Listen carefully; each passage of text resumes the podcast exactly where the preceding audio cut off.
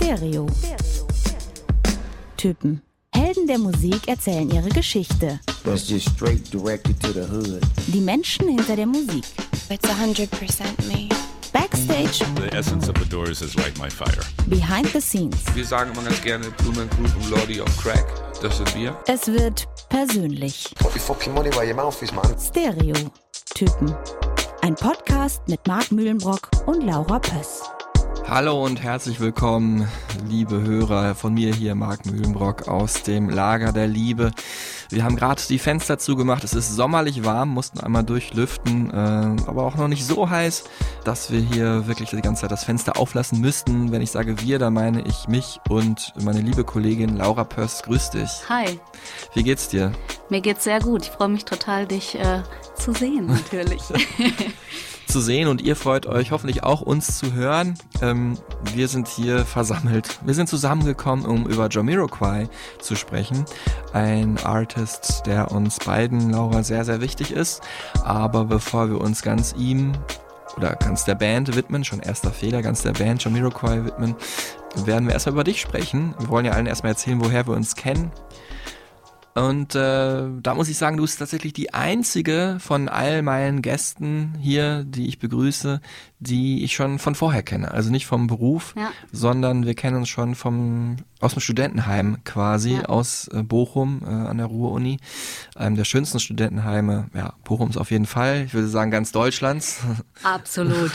Mein Gott, es ist schön. Ja. Äh, und ähm, ja, da habe ich als erstes drin gewohnt und dann bin ich äh, für ein Auslandssemester nach New York gegangen und habe dir ähm, mein Zimmer untervermietet. Wir haben uns über eine gemeinsame Freundin kennengelernt. Liebe Grüße raus an dich, Anne. Und dann bist du natürlich, musst dann wieder ausziehen, als ich zurückgekommen bin. ja, das wäre sehr schade. Weißt du vor allem warum? Weil Warum? das muss ich jetzt direkt hier auch erzählen. Ähm, du hattest nämlich die beste CD-Sammlung und die hast du da gelassen, als du gegangen bist. Genau. Und ich durfte mir ab und an was rausnehmen, aber es war äh, sehr akkurat sortiert und ich musste es auch immer wieder an Ort und Stelle reinpacken und ja. Ja, meine Freundin sagt mir auch mal, ich bin schon sehr ordentlich, aber so ordentlich bin ich eigentlich gar nicht. Ich glaube nur, die CD-Sammlung ist so groß, sonst würde ich die Sachen nicht mehr wiederfinden. Heute braucht man es eigentlich auch nicht mehr. Ne? Heute lieber ab und zu vielleicht eine Platte nochmal aus nostalgischen Gründen auflegen oder sonst eh streamen. Ja, und dann bist du ein paar Wohnungen weitergezogen, aber wir sind bis heute äh, befreundet geblieben und durch dich bin ich ja überhaupt oder sage ich mal so, habe ich die ersten Schritte machen können in diesem Beruf, den ich heute ausüben darf, nämlich als Musikjournalist, bin ich reingegrätscht damals durch deine Empfehlung, weil du kanntest nämlich die Firma Connection of Pop, die wir hier in dem Podcast auch schon ein paar Mal erwähnt haben, für die ich ja eingangs viele Interviews geführt habe und wo ich auch mein Volontariat gemacht habe, in Duisburg waren die. Und ähm, ja, da hast du äh, mir praktisch die ein Empfehlungsschreiben, ein mündliches Empfehlungsschreiben ausgesprochen für Grüße raus an dich, Ralf und Frank. Ähm, und dann war ich dann irgendwie an Bord und später dann auch, ja, Musikjournalist. Ja, absolut. Äh, Ich glaube, als Lehrer wärst du bestimmt auch äh, eine gute Nummer geworden, aber ich fand, das war absolut verschenkt. Nee, ich habe da ja während der Uni schon gearbeitet tatsächlich, ähm, habe Medienwissenschaft studiert und das war auch mein äh, ja, Sprung eigentlich so in das ganze Musikbusiness, weil ich hatte jetzt nicht unbedingt vor, dass es unbedingt Musik sein musste oder auch Radio oder sowas, aber genau, ich bin da reingerutscht und ich habe irgendwie die ganze Zeit auch gedacht, seitdem wir uns dann kannten, das ist absolut was für Marc. hat ja, war cool, dass es geklappt hat. Ja, super gut. Und kaum zwei Jahrzehnte später sitzen wir hier. Ähm, wir sind beide jetzt nicht mehr da vor Ort, so oft in Duisburg oder gar nicht mehr. Äh, erzähl doch mal, was du sonst so machst, was du heute machst. Ja, ich bin tatsächlich auch äh, auf Empfehlung von den beiden Jungs, die du gerade schon erwähnt hast, äh, dann äh, zum Radio gegangen, ähm, weil die gesagt haben, geh da auch mal vorbei, das äh, könnte irgendwie passen. Und da bin ich dann tatsächlich auch geblieben. Ich habe äh, viel für Festivals gearbeitet auch, weil ich diese Hektik, dieses Gewusel total mag, so Stage Management. Aber ja, für den äh, Arbeitsalltag äh, war das Radio einfach auch absolut mein Ding. Und da habe ich auch ein Volo gemacht, dann nach der Uni in der Musikredaktion. Ähm, ich bin da quasi so im Headquarter. Momentan arbeite ich ähm, für alle NRW-Lokalradios, also es ist quasi der private Rundfunk hier in Nordrhein-Westfalen und in der Musikredaktion. Und ja, das macht total Spaß. Ne? Da verbindet man halt tatsächlich äh, die große Leidenschaft. Auch wenn es nicht immer der Musikgeschmack ist, äh, den man vielleicht selber hat. Aber ja, mit Musik arbeiten zu dürfen, ist einfach cool und da ist alles dabei. Also ich plane Playlisten für verschiedene äh, Musikformate. Wir suchen natürlich auch aus, was da ins Radio kommt oder was nicht mehr zu hören ist. Am liebsten natürlich ganz viel Jamiroquai planst du. Ja, du, das wäre schön, aber ich bin ja professionell. Ne? Genau. Aber, Jetzt wollen wir mal über deine privaten Musikvorlieben sprechen. Ich habe mir hier was ausgedacht für alle Gäste, die ich begrüßen darf. Ähm, die drei Fragezeichen nenne ich das, um den ja, jeweiligen Gast so ein bisschen besser kennenzulernen. Also ich weiß natürlich vieles schon jetzt von dir, das ist jetzt ein bisschen so eine Ausnahme. Jetzt geht es vielleicht eher darum, dass alle, die uns zuhören, erfahren, wo kommst du eigentlich so her musikalisch, also was hast du selber gehört als äh, Musikfan. Ähm, und da wäre halt die allererste Frage, was war deine allererste selbst gekaufte Platte? Und das fand ich gar nicht so einfach. Ist ja schon ein Weilchen her.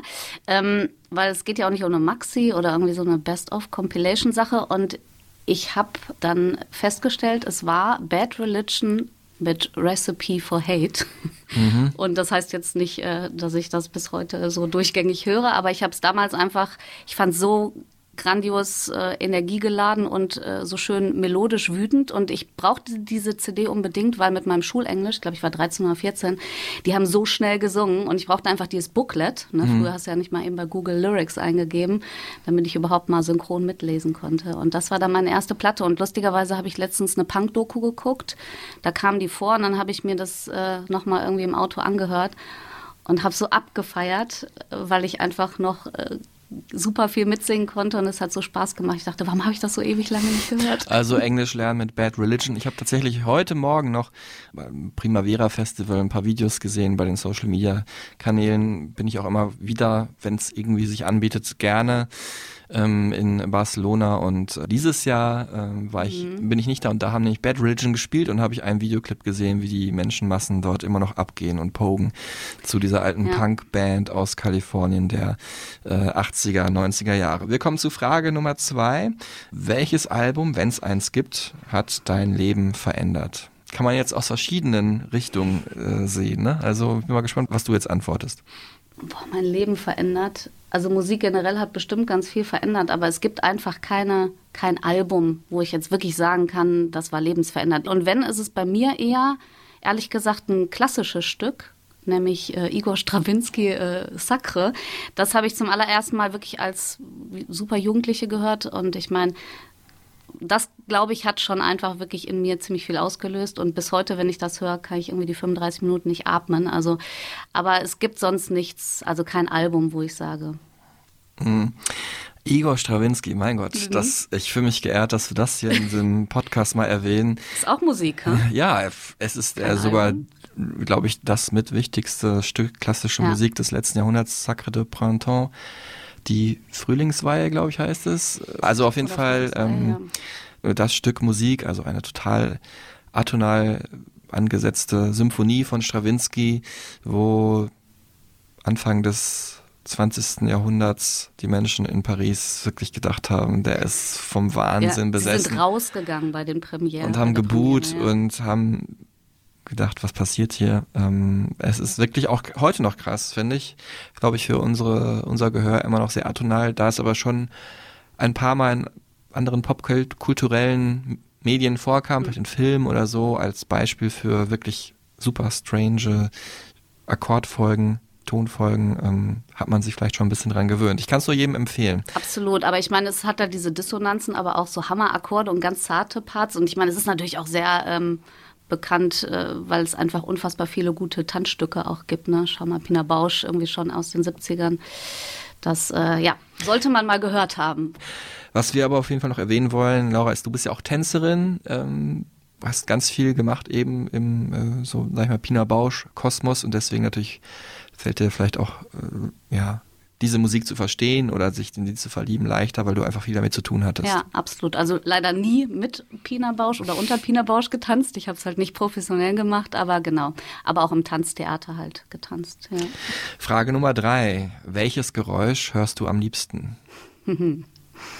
Welches Geräusch höre ich am liebsten? Also ich meine, klar, zum Entspannen sind bestimmt diese ganzen äh, Naturgeräusche ganz schön, aber ich dachte, ne, es geht jetzt dir bestimmt eher um Geräusch, äh, mit dem ich irgendwas verbinde oder sowas? Äh, nee, wie du, wie du äh, willst. Äh, ja. Also es ist ganz offen. Das ist ja auch der Witz bei den Fragen. Ja, aber tatsächlich äh, ist es äh, eher fast schon zumindest zum Anfang ein Nicht-Geräusch. Und zwar, ich liebe diesen Moment, wenn man im Theater sitzt, auf einem Konzert ist und dann weiß man, jetzt geht's los und dann wird kollektiv alles ruhig, mucksmäuschen still.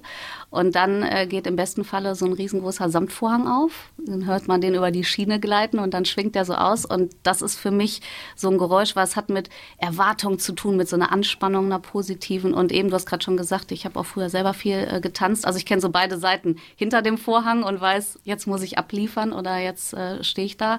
Aber auch auf der anderen Seite und ich weiß, jetzt passiert da irgendwie was Magisches mhm. auf der Bühne hoffentlich. Und das ist für mich echt ein Geräusch, mit dem ich, äh, ja, was ich liebe zu hören und mit dem ich so ganz viele tolle Momente verbinde. Ja, alle Fragen richtig beantwortet, Laura. Uh, Gott sei Dank. drei von drei. Wir werden sehen, wie du dich weitermachst hier in, in dem weiteren. Es gibt ja auch weitere Quizze. Ähm, aber jetzt geht es erstmal um äh, Jamiroquai, ja, einer unsere absoluten Helden, nicht nur von uns. 26 Millionen Platten hat er verkauft weltweit. Ähm, besonders erfolgreich ist er in seiner Heimat, im UK, äh, drei Nummer 1 Alben dort geliefert, aber auch in Deutschland, Frankreich und Italien ist er sehr erfolgreich. Miterfinder und ja, Nummer 1 Protagonist bis heute des äh, eines wirklich einzigartigen Sounds, des sogenannten Acid Jazz, kennt man glaube ich, heute jetzt nicht mehr unbedingt so sehr den Begriff. Werden wir gleich noch drüber sprechen. Jamiroquai äh, als Band sind auch Videovisionäre. Auch über die Optik werden wir ganz viel sprechen. Spielt hier immer auch eine sehr große Rolle. Ja, Jamiroquai ist so eine Band, die irgendwie jeder mag. Fragezeichen. Hm. Ähm, auf jeden Fall Liebhaber von Soul und Funk, weil die Songs halt natürlich viel aus dem Funk und Soul der 70er Jahre nehmen. Hip-Hop-Liebhaber mögen Jamiroquai auch oft, weil Hip-Hop natürlich auch aus Soul-Samples aus dieser Ära besteht. Es war immer auch so ein bisschen Indie, ne, weil auch viel äh, Gitarre drin war und sehr ja, melodiöse Kompositionen. Und Reggae kam natürlich auch vor und Global, also eigentlich. Ja, so ein bisschen Latino, ne? Genau, auch mit drin. Oder Bossa Nova mhm. aus Brasilien. Ja, also wenn man Jamiroquai nicht so mag, dann erstens vielleicht, weil sie eben immer so zwischen allen Stühlen ja. standen, oder? Und halt viel es ist schon voll da bei es denen. Es ist voll und es ist auch sehr gefällig halt auch, ne? Ja. Dass vielleicht so der Hardcore-Punk-Liebhaber sagt dann, boah, ist mir zu schön geistig oder zu poppig. Das könnte ich schon verstehen. Und weil sie natürlich auch immer relativ ähnlich klingen über 30 Jahre, ne? Ein ja. Sound. Aber natürlich auch, was viele Leute an Jamiroquai mögen, es ist einfach unfassbar tanzbar. Ähm, für mich wirklich der Superstar oder die Superstars des Dance. My basic theories are just to keep my feet on the ground. I'm, I'm, I'm not really a superstar. I mean, superstars kind of. I'm just a guy that does music, you know. That's all I am. I'm just a guy that wants to sing some songs, do some music. Yeah, if I can make a living out of it, it's a bonus. But you know, I don't have a private jet. Just fly everywhere. I'm not a superstar. Madonna is a superstar. I'm not a superstar. Da haben wir ihn auf jeden Fall schon mal gehört und zwar nicht Jamiroquai, wie die meisten mhm. Leute denken und es passiert mir auch immer wieder. Ähm, nicht er ist Jamiroquai, obwohl er es natürlich eigentlich ist, sondern sein Name ist J.K. Er ist praktisch der Sänger und inzwischen auch das einzig feste Mitglied seit 30 Jahren Jamiroquai oder etwas mehr als 30 Jahren und äh, deswegen verwechselt man das oft. Ne? Und ähm, naja, ähm, er ist, sag mal, wenn seine, seine Musik und die seiner Band sehr beliebt ist, er selber ist nicht unbedingt so beliebt, muss man sagen, auch hinter den Kulissen, ähm, ist auch, gilt als echt schwieriger Typ, sagt immer, was er denkt, hat immer eine starke Meinung und ist auch da auch sehr konfrontativ unterwegs. Ich habe jetzt auch nochmal ganz viele alte Interview-Schnipsel durchgeschaut und er sagt auch oft interessante und wichtige Sachen, aber man merkt auch oft, dass er dann nicht so Bock hatte bei ja. super kurzen Antworten. Also er war jetzt nie komplett unhöflich, aber er ist halt einfach sehr cool und so wirkt so ein bisschen cocky und arrogant. Wenn ich sage, er wirkt so, dann muss ich auch sagen, ähm, wir haben ihn beide nie getroffen. Es ist tatsächlich eine der wenigen Ausnahmen dieser Folge hier, ein Künstler, äh, den weder mein Gast noch ich jemals treffen konnte. Vielleicht haben wir ja noch die Chance, Marc. Genau, ich würde es sehr gerne, tatsächlich. Ich hätte Bock das drauf. habe ich mich gefragt, wirklich. Ja, jetzt, wo ich die Interviewtöne gehört habe, mm. ist die Lust auf jeden Fall wieder gesunken. Aber so als, als äh, ich habe einfach großes Interesse daran, ja. so an der Musik und finde die auch toll. Und deswegen steht das bei mir immer noch relativ weit vorne.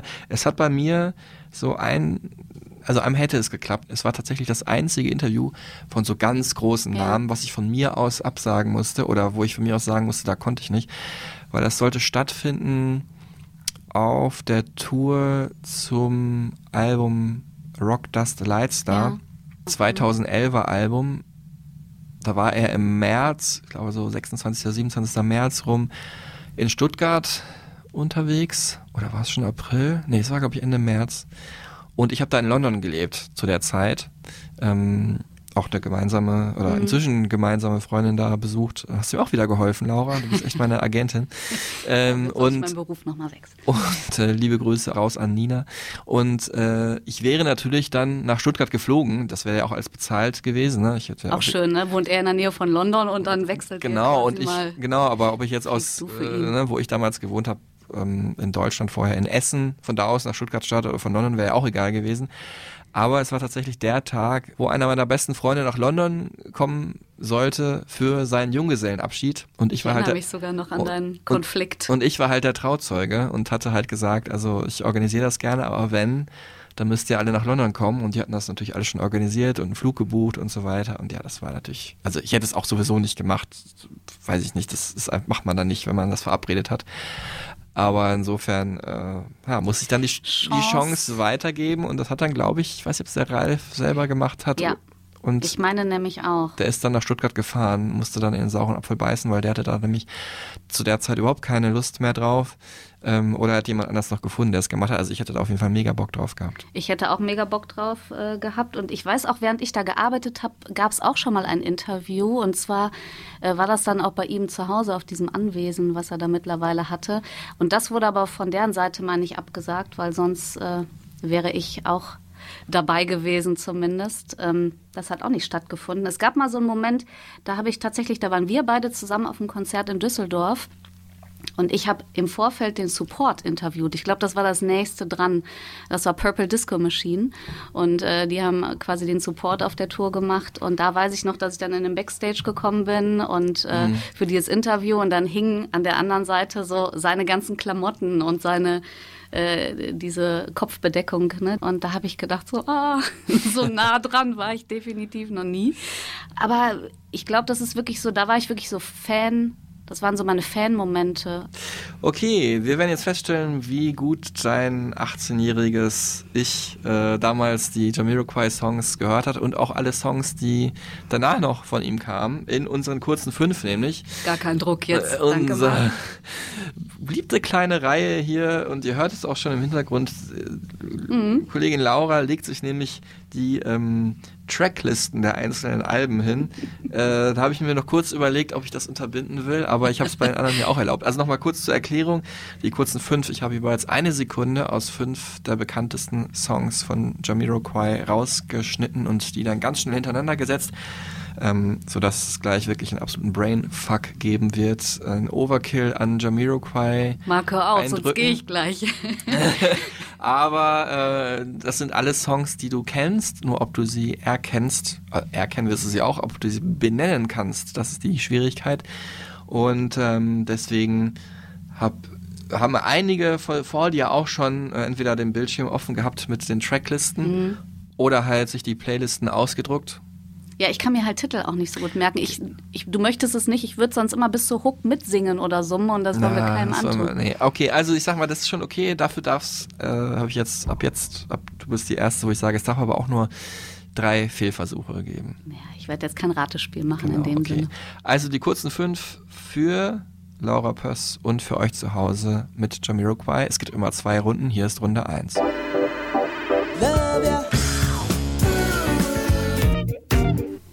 Ich habe nur vier gehört. auch schon so. Ich, Ich war so versunken, Marc. Ich habe nur vier gehört. Ist ja nicht schlimm. Ich kann, dir ja eine zweite ich, Runde. ich kann dir versichern, es waren fünf. ja, also ich meine auf jeden Fall schon mal Cosmic Girl rausgehört Ja, zu haben. richtig. Ähm, dann habe ich in meinem Kopf schon gesungen, deswegen habe ich den vierten wahrscheinlich äh, nicht drin gehabt. Ähm, es war auch drin Seven Days in Sunny June. Ja, richtig.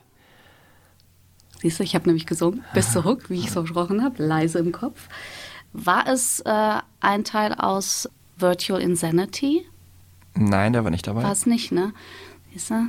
Da gibt es nämlich einen, da ist aber sehr ähnlich drin. Ich glaube, da muss ich leider nochmal auf die zweite Hörrunde gehen. Okay, es gibt die zweite Runde. Du hast zwei Songs erraten. Cosmic Girl, das war das erste Lied, und Seven Days in Sunny June, das war das vierte Lied. Dir fehlen also noch Track 2, 3 und 5. Die kurzen fünf, Jamiroquai für Laura Pöss und für euch zu Hause zum Mitraten. Jetzt kommt Runde 2.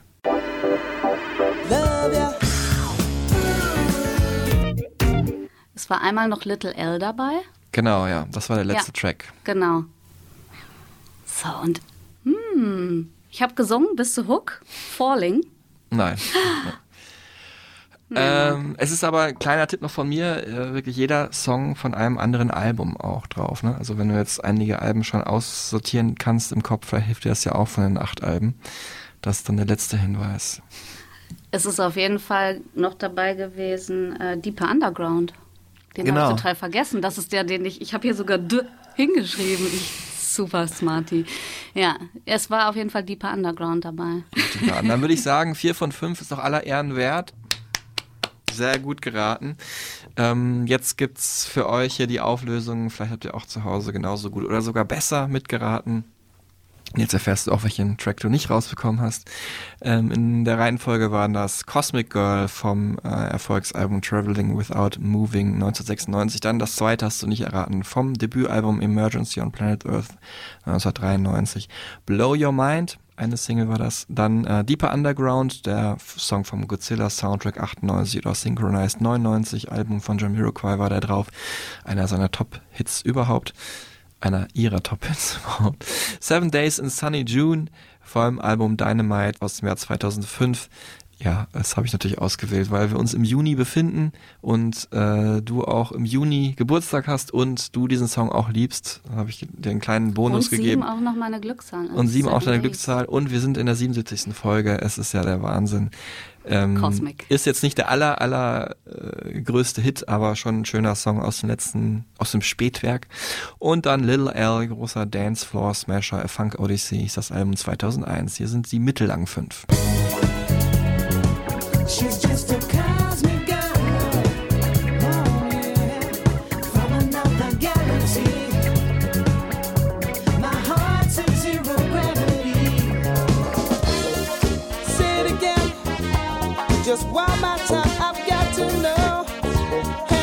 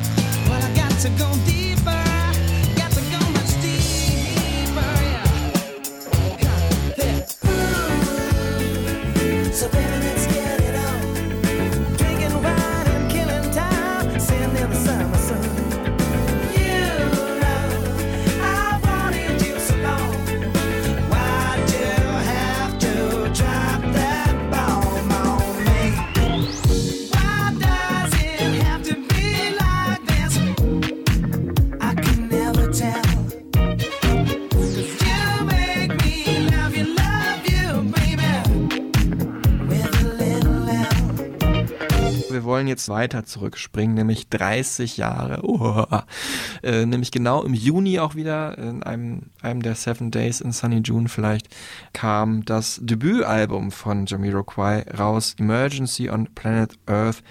Ein Wahnsinnsding und hier kommt der Wahnsinnssong. So politicians, at this time, I think you better keep your distance. Say, say it loud,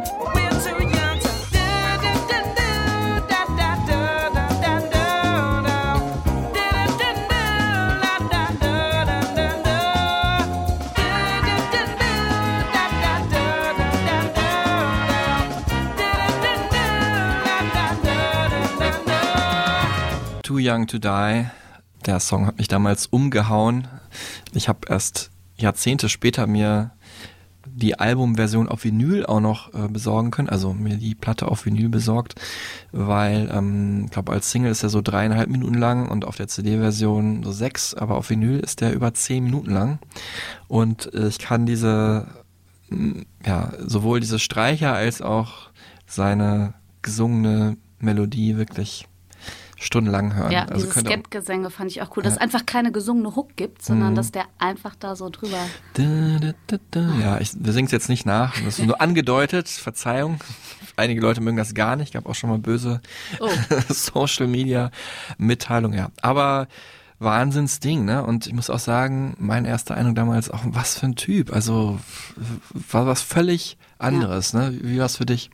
Also es war auch der erste Song, den ich von ihm gehört habe Mhm. Und war auch hin und weg, aber eben auch von, von dieser von diesem gesamten Eindruck. Ich habe auch erstmal überhaupt nicht auf den Text so richtig geachtet, fand es aber dann natürlich auch super, dass er sich eben ja für so viele Dinge eingesetzt hat. Äh, Da reden wir bestimmt auch später noch drüber. Lese ich schon in deinen Augen. Klar, also aber auch dieser ganze Style, ne, diese Hüte, äh, diese ja, diese Klamotten einfach und halt, was mich natürlich aus diesem Tanzhintergrund äh, völlig geflasht hat, war, für mich hat er sich nicht, der ist nicht gelaufen, nie. Der ist immer irgendwie so geslidet, gemoved über die Bühne. Also der ist nie von A nach B gegangen. Und das war, also wie der sich bewegt hat, ich fand das einfach unfassbar. Ja, für mich war es das auch sicherlich das Tanzen, dass der aber irgendwie, ja, damals ja schon sowas, ja, so Comicfigurartiges hatte, ne? Also, dass er so ein bisschen verkleidet war in diesem Video, davon spreche ich jetzt gerade. Ja, später wurde das ja auch noch ja total äh, durchexerziert, ne? Dass die ja ein Logo entwickelt haben, wo er immer in einer gewissen Pose, ich sehe es auch da schon wieder liegen, du hast eine CD mitgebracht, äh, mit so abgespreizten Händen steht und diese Büffelmütze aufhat, dass da dann auch wieder abstrahiert wurde mit Metall oder als gläserne Kopfbedeckung der Buffalo Man.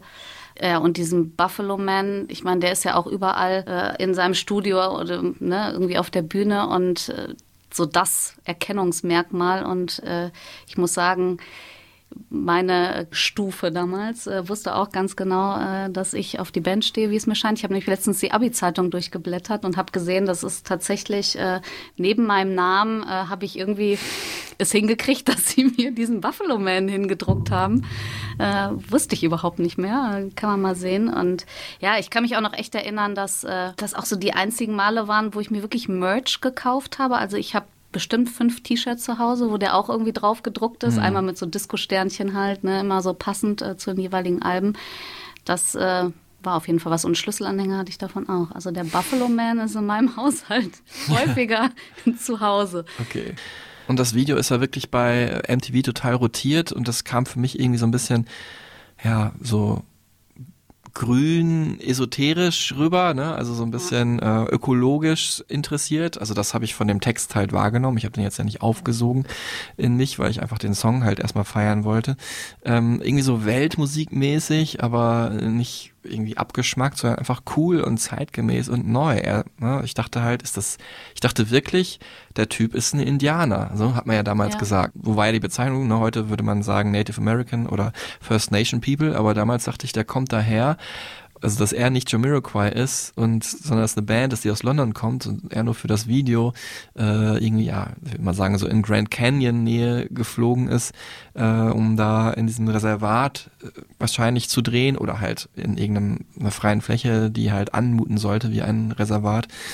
Ähm, das habe ich natürlich nicht verstanden. Nee, man konnte es gar nicht zuordnen, ne? Genau. weil man ja auch noch gar nicht viel wusste. Das stimmt. Und das hat's halt super spannend gemacht. Ne? Also ich fand auch die Klamotten an sich geil, muss ich sagen. Ich hatte auch tatsächlich dann äh, nicht deswegen, aber auch so eine so eine bunte, so ein buntes Gewand mit diesen typisch ähm, Native American Mustern drauf. Natürlich nachgemacht von irgendeiner Surferfirma, aber ich habe es getragen. Vielleicht auch ein bisschen wegen dem geilen Song. Äh, die Leute haben mich bestimmt ausgelacht. äh, aber äh, ja, JKs Interesse für diese äh, Bevölkerungsgruppe kam auch nicht von ungefähr. Der hat viel drüber gelesen zu der Zeit damals, war ja auch irgendwie Anfang 20 und hat sich interessiert für wie ja, Native Americans behandelt oder muss er sagen misshandelt werden, irgendwie in Reservate eingesperrt werden in den USA. Ähm, ne, äh, ganz viel Input für so mein Teen, sehr junges Teenager ist, ich muss ich sagen. Ähm, und dann natürlich, wenn man den Songtext, ich habe den jetzt nicht durchanalysiert, aber es ist ja relativ offensichtlich, da geht's halt um, ja, geht gegen Regierungen, die halt relativ lax sind, so im Willkür an den Tag setzen, äh, im Umgang mit Menschenleben. Ne? Und ganz besonders natürlich der jüngeren Generation. Kriege werden begonnen, Ja. ohne Rücksicht auf Menschen, die irgendwo leben oder auch auf die eigenen Soldaten. Die Umwelt wird schlecht behandelt. Später wusste ich dann, das Album ist Emergency on Planet Earth, wobei ich wusste es ja schon da, weil bei MTV wird es ja immer früher so eingeblendet, wie das Album hieß. Und das ist ja, konnte ich auch schon mit meinem Schulenglisch übersetzen, was das wohl heißt. Und da muss ich ja auch sagen, äh, ja, hat sich bis heute nicht viel verändert. 30 Jahre sind vergangen. Es sind wieder junge Menschen auf den Straßen, die entweder gegen Krieg protestieren in der Ukraine in unserer Nähe. Damals war es vielleicht eher der Bosnienkrieg oder der ähm, Irakkrieg der erste. Oder halt äh, Menschen, junge Menschen gehen auf die Straße und protestieren gegen äh, das schlechte Umgehen mit dem Klimawandel von der Weltregierung. Und ja, Das ist sehr aktuell immer noch, ne? Also ja, und deswegen, ich dachte auch, wenn der Song heute rauskommen würde, der klingt ja sehr zeitlos. Ich will nicht Mhm. sagen, der war damals, also das war damals schon fresh, aber es hat natürlich auch bei Zeit verwurzelt, hat sich auf viele andere Genres bezogen. Aber der könnte genauso gut heute rauskommen und könnte auch zur Hymne der Lost Generation werden. Yeah, of course. It's it's always going to be true. It's going to be true for years and years to come, unless we stop being kind of I don't know, just stupid about food and about people and about war and about stupid idiots. What are we doing? You know, let's spend the money all these billions we spend on war and and on weapons. Why don't we spend that on something good? Spend that on people, and then you will find you will spend less on crime and less on prisons and less on cleaning up the violence after these riots and it's simple. Spend my money on people. Let's educate people. Also ich war auch auf den Straßen gegen den Irakkrieg, weil mich das auch interessiert hat. Und ähm, aber ich war jetzt kein Aktivist oder so. Ich ne, hat mich dafür interessiert. Und äh, deswegen ist das bei mir vielleicht auch so gut angekommen. Ne? Und ähm, auch der Text, den habe ich natürlich dann auch so wahrgenommen. Damals wie heute hat äh, Jamiroquai, wir haben es ja gerade schon so ein bisschen gesagt, er hat auf jeden Fall eine deutliche Meinung zu Dingen immer, gerade was so Umwelt angeht und was auch Politik angeht. Es lohnt sich auf jeden Fall immer genau zu hinterfragen, was er da gerade sagt, aber bei dieser Sache hier, da würde ich ihm schon zustimmen, ähm, wo nämlich äh, Jahre später danach gefragt wurde, was er denkt, wer ist denn der Hauptschuldige daran, dass in der Welt gerade so einiges schief läuft. Stop being so oppressive. Stop these oppressive and terrible societies, and yet at the same time, stop just having people that are puppets for what goes on in America, and wipe away these stupid debts that these countries do have, you know, and start to invest in those countries, but don't give it to some silly dictator to spend on weapons again, that we're going to sell it. And really, the culprit in all this is the weapons company. They are the culprits, full stop. General Dynamics, Lockheed Martin, you know, GEC, the list goes on. They are the, they are the culprits. So, so people have to vent their anger at the right things. Also die Waffenindustrie, die Waffenlobby, ähm, kann ich auf jeden Fall nachvollziehen. In, vor allem in den USA, das Land, das natürlich auf der Welt wahrscheinlich am meisten immer noch bestimmt, obwohl es weniger geworden ist. Aber gibt immer noch stark die Richtung vor und ähm, da haben diese Companies meiner Meinung nach auch, und da bin ich natürlich auch nicht alleine, viel zu viel Einfluss auf die Politik und auf das, was indirekt dann auch in unserer Welt passiert. Jetzt hatte ich ja gerade auch schon gesprochen von diesem Global-Aspekt. Ja, früher hat man Weltmusik gesagt. Äh, Das ist jeden Fall eine wichtige Zutat von der Band Jamiroquai.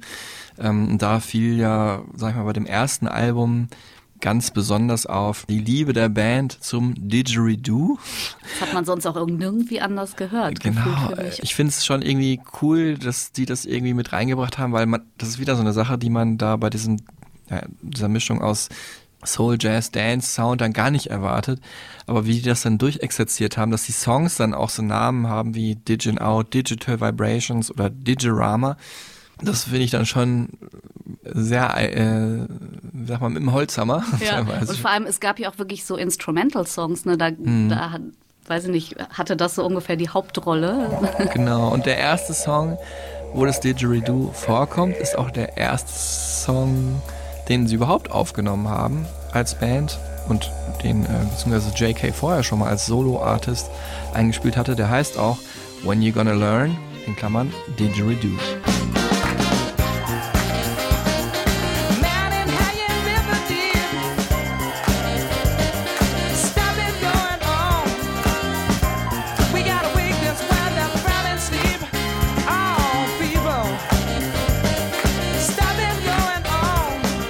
JK hatte den alleine eingespielt mit einem Produzenten zusammen. Das war noch bevor die Band überhaupt existierte und äh, dieser Produzent hat dann hinter seinem Rücken da ganz viele Songtextpassagen rausgestrichen. Also hat gedacht, ja, hier diese äh, esoterische, äh, politische Botschaft, das ist doch ein Dance-Tune. Das ist viel zu viel, brauchen die Leute nicht. Aber JK waren solche Sachen halt wichtig. So, und das ging halt auch um die Message bei ihm und ähm, bei der Band ja dann später auch. Und Stichwort Band, dadurch hat er dann halt rausgefunden, dass er lieber mit einer Band zusammenarbeiten möchte, ne? weil er eben nicht nur Funktionsmusik und weite Teile von Dance-Musik und Techno und so weiter in Ende der 80er, wo wir uns hier gerade befinden, Anfang der 90er, war halt Funktionsmusik für den Dancefloor gemacht, gibt unfassbar geile Stücke da, unfassbar geile Musik, die man sich auch gut zu Hause anhören kann, aber es hat halt auch eine gewisse Funktion, die Leute halt zum Tanzen zu bringen, zum Höhepunkt zu bringen und so weiter. Und da stört vielleicht auch hier und da mal eine politische Botschaft. Und ja, dann hat er sich gesagt, jetzt suche ich mir lieber eine Band zusammen. Und diese Band hat er dann oder haben die dann Jamiroquai genannt. Ähm, ja, ein Portmanteau, wie man sagt, ein Kofferwort aus den Wörtern Jam, also wie Jam Session und den Iroquois, also dem Native American Volk oder der Konföderation nennt man das, glaube ich, heute der Irokesen. Well, um, I, you know, I mean, the name came about because it came about. It's, it's I can't, you know, we can't explain why we all do things, and we do things because we just do them, and uh, and they're good for us, and that was what good for me. I felt it was just right. Ja, ich meine hier dieser Einklang zur Natur und alles, äh, das hat er ja auf jeden Fall so sehr in sich getragen. Ähm, ansonsten, also ich hatte auch immer mal wieder gelesen, dass äh, die Native Americans das gar nicht immer so passend fanden, äh, was er dann daraus gemacht hat. Also ob das dann hinter diese verschiedenen Kopfbedeckungen waren und sowas. Aber an sich, glaube ich, war der Ansatz von ihm äh, ja natürlich gut, gut gemeint. Genau, er wollte natürlich ein bisschen Spotlight, äh, ins Spotlight setzen, dass es da Völker gibt in den USA, denen es nicht so gut geht und dass das auch an der Regierung liegt und dass man da vielleicht gegen vorgehen kann. Insofern das Ansinnen sicherlich gut. Und man muss auch sagen, wir befinden uns ja hier Anfang der 90er. Heute würde man vielleicht sagen, es ist so kulturelle Aneignung. Er nimmt sich halt was aus einer anderen Kultur und äh, macht da halt was Eigenes raus, was ich auch in weiten Teilen auch okay finde, weil das ist ja Kultur, die sich weiterentwickelt. Wenn es dann so an Ausnutzen geht ne, und irgendwie erfolgreich sein, wo halt die Originalkultur nicht erfolgreich ist, ist es schwieriger. Er war ja sehr erfolgreich damit. Insofern ne, kann man das auch dadurch erstmal zur Sprache bringen. Andererseits hat er wirklich auch viel ne, in den Videos dann auch viel gezeigt und zur Sprache gebracht, was ähm, ja, die schwierige Situation angeht. Von daher finde ich das dann schon in Ordnung. Ne? Aber wenn die Völker das selber so sehen, muss man auf jeden Fall zuhören, ne? finde Ja. ich auch. Zum wichtigsten Co-Songschreiber in der Band wurde dann Toby Smith. Ähm, ja, wichtiger Adjutant eigentlich bis 2002, als er die Band verlassen hat bei der Funk Odyssey Tour. Äh, musste dann relativ plötzlich aufbrechen wegen familiärer Verpflichtungen, hieß es damals offiziell. Andere Bandmitglieder sind auch durchaus mal im Streit gegangen, die vielleicht nicht akzeptiert haben, dass JK nun mal der Bandleader ist und und wer das halt nicht akzeptiert, der ja, kommt da wahrscheinlich in dieser Band Jamiroquai auch nicht ganz zurecht. Inzwischen ist Toby Smith leider auch verstorben, in relativ jungen Jahren noch mit 46 an Krebs. Äh, Im Jahr 2017, ähm, kurz nachdem das immer noch aktuelle Album von Jamiroquai, Automaton, erschienen ist. Da hat er aber nicht mehr dran mitgearbeitet. Wir sind aber jetzt noch ja, so Anfang der 90er. Da hat äh, JK Demos rausgeschickt an verschiedene Plattenfirmen. Und äh, ja, der erfolgreiche Deal kam dann zustande mit einem Demo, wo er gesungen hat, einen Song der Brand New Heavies. Damals auch eine wichtige Acid Jazz Band, sodass sich bis heute eigentlich das Gerücht hält, er hätte damals bei der Band vorgesungen, um sich als Sänger zu bewerben, also praktisch ein, eine Audition gehalten, wie man im Neudeutsch sagt. werden wir auch nie genau erfahren, aber Die wahrscheinlich war es das. das. Ne? Die sagen, der wäre irgendwie nie da gewesen. Genau. So. Also es war ganz lange Zeit, aber ich habe das auch so mir 20 Jahre bestimmt gemerkt, dass es so war, aber offensichtlich ist es doch nicht so gewesen. Er hat einen Song gesungen, der Brand New Heavies. Und ähm, die ich übrigens auch sehr schätze, auch eine coole Band, die aber meistens Sängerinnen hatten. Und äh, wurde dann aufgrund dessen gesigned. Und zwar äh, von Acid Jazz Records für die Single erstmal When You're Gonna Learn. Danach ging es dann zum Major, zu Sony. Heute sind sie bei Virgin in der Universal-Familie. Und äh, dieses Label, wo sie gesigned wurden, hieß auch Acid Jazz. Wurde gegründet von dem Mann, der diesen Begriff Acid Jazz überhaupt erst erfunden hat, nämlich Giles Peterson und einem Kompagnon. Ja, Giles Peterson, ich arbeite ja bei Cosmo relativ viel, da ist das so der König überhaupt, kann man sagen. Die Global Pop Koryphäe, BBC-Host, DJ, Veranstalter, Labelbetreiber eben. Und man muss sagen, ja, am allerwichtigsten wahrscheinlich so Kurator und der Go-To-Guy im Herausfinden über neue, coole, andersartige Musik von der ganzen Welt. Und das war halt damals dieses Acid Jazz. Es war so eine Mischung aus Soul, also vor allem so diesem orchestrierten, poppigeren 70er Jahre Philly Soul, aus R&B, Funk, Jazz und auch Disco und äh, am Anfang vielleicht noch nicht so auf den ersten Alben, aber das wurde dann für Jamiroquai innerhalb der Diskografie immer wichtiger. Everybody loves good times. These are our good times. Everybody loves that. Everybody loves those a disco tracks that make you get up, you know, mm-hmm. ladies' night and and all them things, you know. I'm into the dance, get down tonight. Everybody loves that kind of period in that area. You know, you can't listen to techno and SLS all the time and progressive trance and all that. I mean, you can't hear that all the time. I mean, that's great when you're high, high, high. But when you've had a couple of drinks and you just want to have a laugh, there's nothing quite like disco music because it means dance, you know, and it's up. It's generally up in its mood. And that's why I like it. Ja, ich glaube, beim Acid Jazz war ja dann auch einfach wichtig, äh, dass es halt vor allem tanzbar war. Also es sollte wirklich so für den Dancefloor gemacht werden. Und ich finde, das hört man halt auch dann ähm, bei den Bands oder Künstlerinnen und Künstlern, die unter diesem Begriff dann hintergelaufen sind. Ne? Vor allem halt Jamiroquai. Genau, das sind auch die einzigen, die bis heute eigentlich immer noch weltbekannt sind. The Brand New Heavies, hatte ich gerade schon erwähnt, waren noch Protagonisten, dann Galliano oder Incognito. Ähm, es gab noch so ein anderes Genre, was da so ein bisschen sich auch teilweise mit vermischt hat. Rare Groove kam mehr aus den USA. Da war dann mehr Hip-Hop und ein bisschen mehr Jazz noch drin. Bei Jamiroquai waren zusätzlich halt noch drin Reggae-Aspekte und diese Global-Aspekte. Ja, Didgeridoo haben wir schon gehört. Es gab auch Bossa Nova, äh, die Gitarre oder die Rhythmik. Ähm, und was für mich aber, wo du gerade dieses Tanzbare auch rausgehört hast, wenn man jetzt mal so auf Artists kommt, die Jamiroquai beeinflusst haben, ja, es ist schon ganz viel Stevie Wonder drin, vor allem bei diesen früheren Sachen und später dann bei diesen discoiden Sachen schon ganz viel Chic drin, ne? so äh, Nile Rodgers, das sind so, würde ich sagen, die beiden Ja. Eckpfeiler. Es kommt natürlich noch viel mehr dazu. Ne? Ja, und das, äh, diese ganze Stevie Wonder-Geschichte wurde ihm, glaube ich, auch echt oft aufs Butterbrot geschmiert. Ne? Du klingst wie. Ich hatte auch, Auch in einem die Stimme- Interview, die Stimme ja, ist in, ja. genau. Ich hatte in einem Interview auch gelesen, dass er äh, ihn dann ja auch getroffen hat und auch schon dachte so, ah, wie wird das wohl?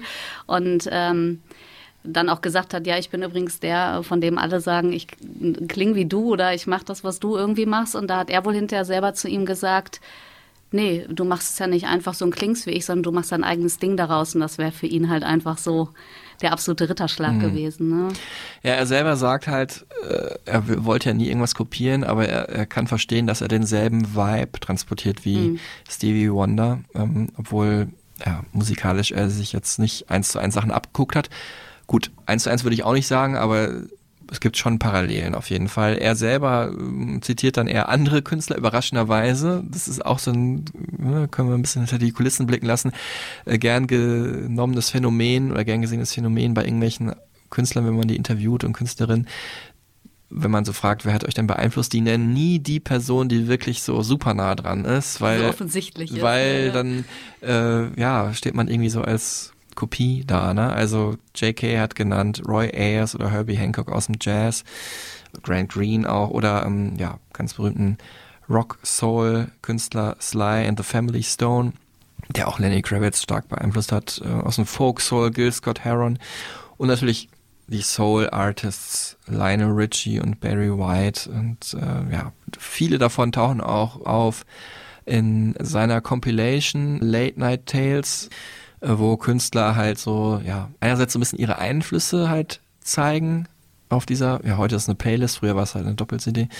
Und dann aber auch so ist der Ansatz Musik für die Nacht halt, für die nächtlichen Stunden machen. Und ja, da taucht Stevie Wonder überraschenderweise auch nicht auf. Ich muss aber sagen, eine Sache finde ich, finde ich ganz, ganz bemerkenswert. Es gibt, wenn man sich durch die Diskografie schaut, vielleicht vergesse ich jetzt irgendwas, aber es gibt keine Kollabos von Jamiroquai. Der hat nicht mal irgendwo anders mitgesungen oder irgendjemand anders kam bei ihm auf dem Track mit als Gast dazu. Es gibt bis auf Deeper Underground, meine ich, keinen Auftritt auf irgend sowas wie Soundtrack oder so. Vielleicht habe ich da eins zwei vergessen, kann schon sein.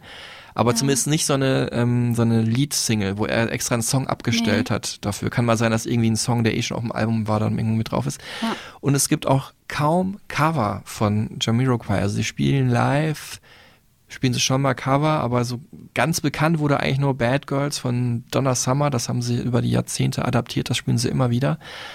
Aber sonst ist da auch kaum was dabei. Es ist wirklich ganz, also obwohl die ja aus so vielen unterschiedlichen ähm, Bereichen ihren eigenen Sound gemacht haben, haben die nie irgendwie das so gehighlightet, dass sie gesagt haben, okay, jetzt spielen wir mal einen Song von irgendjemandem, der uns beeinflusst hat.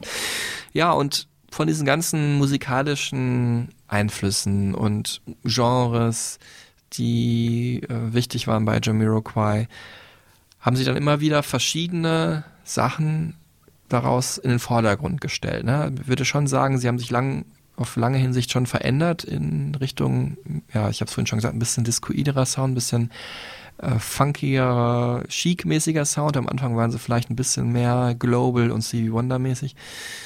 Auf dem zweiten Album zum Beispiel, ja, super vielseitig die Single Releases. Also wir haben den Titeltrack Space Cowboy oder fast Titeltrack, das Album hieß ja Return of the Space Cowboy. Das war so ein Space Jazziger Song im Stil von, weiß ich nicht, Dexter Wansell oder so und ging es um transzendentale Obdachlosigkeit, habe ich mir gedacht, äh, Sinnsuche, wer bin ich in diesem Weltall.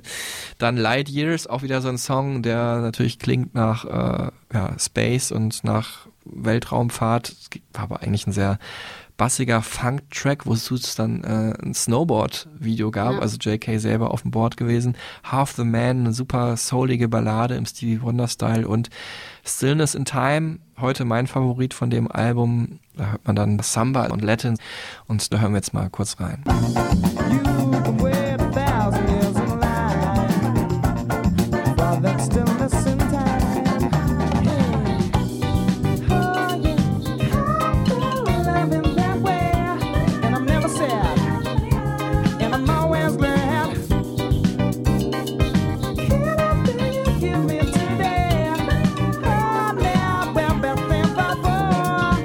Hier diese ganze Space Cowboy-Geschichte, ne? The Sound of Chiba.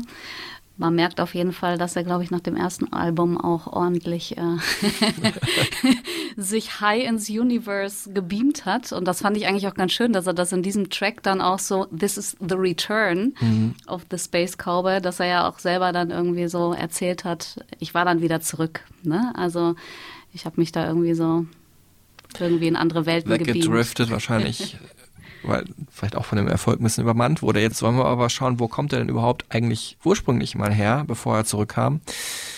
JK heißt eigentlich äh, Jason Lewis Cheatham und kommt aus Stratford, geboren am 30. Dezember 1969. Äh, Mutter Karen Kay, Kabarettsängerin, also auch im musischen Bereich tätig. Vater ähm, portugiesischer Gitarrist, Luis Saraiva. Hat er aber erst kennengelernt, als er schon über 30 war.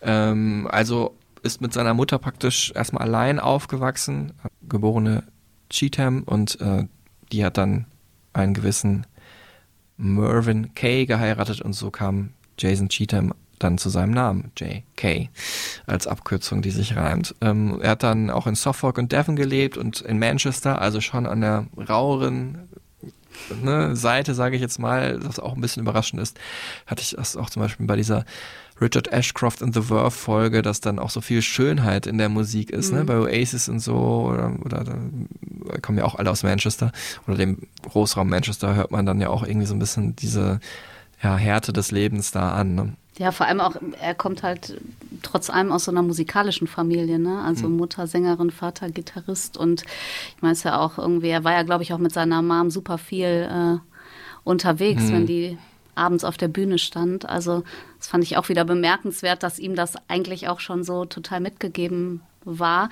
Und was ihn, glaube ich, auch echt äh, ziemlich oder was er auf jeden Fall immer mit sich getragen hat, der hätte eigentlich noch einen Zwillingsbruder gehabt, habe ich gelesen. Der ist ja, glaube ich, sechs Wochen nach der Geburt gestorben. In so ein paar ähm, Interviews später wurde er da auch immer recht ja, emotional und hat ja auch irgendwie Half the Man ist ja auch tatsächlich ein Song über seinen Bruder, dass er sich halt immer nur eigentlich nicht ganz vollständig äh, gefühlt hat. Also da hat man ja dann doch auch mal so aufblitzend wirklich nochmal so ein paar private Momente gehabt. Mhm, über die er eigentlich sonst nicht so oft gesprochen hat. Eher so in seinen, wenn er dann einfach mal ausgeteilt hat, dann kriegt man dann auch ein paar privatere Informationen dann zeitgleich mit ihm raus. Ja, das hat er mit Elvis Presley gemeinsam. Ähm, der hat ja auch seinen Zwillingsbruder verloren, Jesse, und daraus auch irgendwie Inspiration gezogen, aber auch einige traurige Momente dadurch erlebt. Ähm, mit 15 ist JK dann von zu Hause ausgebüxt, ne? also glaube ich auch kein einfacher Teenager, hat dann auf der Straße gelebt und hat so ein paar, ja, war so ein Schmalspur-Gauner, steht jetzt nicht genau dran, was er gemacht hat, aber Er so nennt es nicht Gelegenheitsjobs. Ja. Darunter kann man sich ja jetzt auch Gelegenheitsdieb eher wird wahrscheinlich. Und äh, ja, das war für ihn auf jeden Fall eine krasse Zeit. Oh, I went away for longer than that. We're talking about a, oh, it's a year, you know, a year and a half more, you know. I mean, that was, yeah, no, but I mean, if you're talking about actually sort of sleeping on the street, well, you know, it's a, it's a good four or five months of just, yeah. Es ging dann sogar so weit, dass er ja im Gefängnis war, allerdings äh, aufgrund von einer Fehlinformation, also Falschannahme, er kam dann wieder raus. Hat auch damals krasse Erfahrungen gehabt, wird auch gesprochen von einer Nahtoderfahrung. Was genau das ist, ähm, hat er nicht erzählt und wird auch, es glaube ich, nicht irgendwie um erzählen. eine Messerattacke. Habe ich irgendwo gelesen, aber das ist auch, äh, ja. Und hat dann halt diese künstlerische Seite, äh, hat wahrscheinlich auch gemerkt oder wahrscheinlich entweder war es was, was unbedingt raus musste aus ihm, diese künstlerische Kreativität, die er ausdrücken wollte, oder äh, er hat halt gemerkt, dass das gesund für ihn ist, hat sich dann halt darauf konzentriert, als Breakdancer gearbeitet und dann halt, äh, ja, die Musik halt verfolgt. Und wir haben ja gerade schon gesagt, wie dann die Band zustande kam. Also so ein bisschen war die Reise für ihn von normalen bis ja nicht ganz so einfachen Verhältnissen vielleicht, weil er ja ständig on the road war mit der Mama auch, als sie umhergereist ist, äh, das ihn natürlich aber auch geprägt hat, dieses vagabunden Leben, äh, bis ja so ärmliche Verhältnisse, weil auf die schiefe Bahn geraten, ohne Zuhause. Und heute ist er superreich. Also sein Vermögen wird geschätzt, äh, Anfang der 2020er Jahre zumindest, auf 60 Millionen Euro. Gilt als einer der Top 1000 reichsten Briten.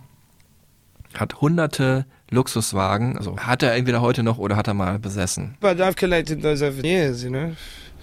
It's not actually, you know. I mean, it's been it's been a it's been a long time. You know, I'm into it. That's why I, so I've still got them. If I wasn't into it, it would be worse. If I just had them just because it was uh, happened to be a thing, but I've got them because I, I love them dearly. They're my children.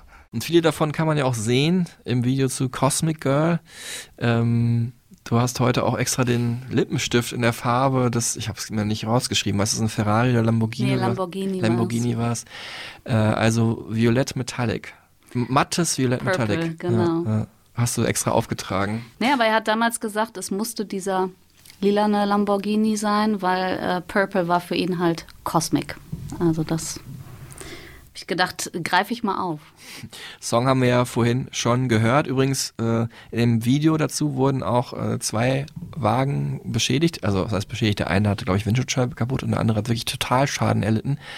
Ähm, könnt ihr euch nochmal angucken, das Video. Den Link gibt's auch in den Story Notes. Ähm, ja, super schnell wird da gefahren. Natürlich ist es auch noch schneller gedreht, also schon krass. Aber er hat ihn nicht kaputt gemacht, Genau. muss man dazu sagen. Er hat sich damals riesig aufgeregt, dass nämlich professionelle Fahrer dafür engagiert wurden, die halt da in, ich glaube, Andalusien, wo es gedreht wurde, halt die Beherrschung über den Wagen verloren Ja. haben, die Kontrolle über den Wagen verloren haben und dann zu einem Totalschaden kam. Jetzt muss man sagen, er hat irgendwie, nachdem der erste kaputt war, gedacht, ich brauche eben diesen Purple Farbton wieder und es gab nur einen zweiten und der Typ hat den tatsächlich eh verkaufen wollen, also haben sie ihm den dann schnell abgekauft, weil die hatten ja nicht zwei, hat ja keiner gewusst, dass der erste kaputt gehen wird und dann war der auch noch kaputt, aber das war sogar praktisch, weil ähm, für den Filmdreh oder für den Videodreh viel besser, äh, weil ohne Windschutzscheibe, ne? bessere Sicht auf die Insassen. Also es war so Glück im Unglück. Krass, ja, Wahnsinn.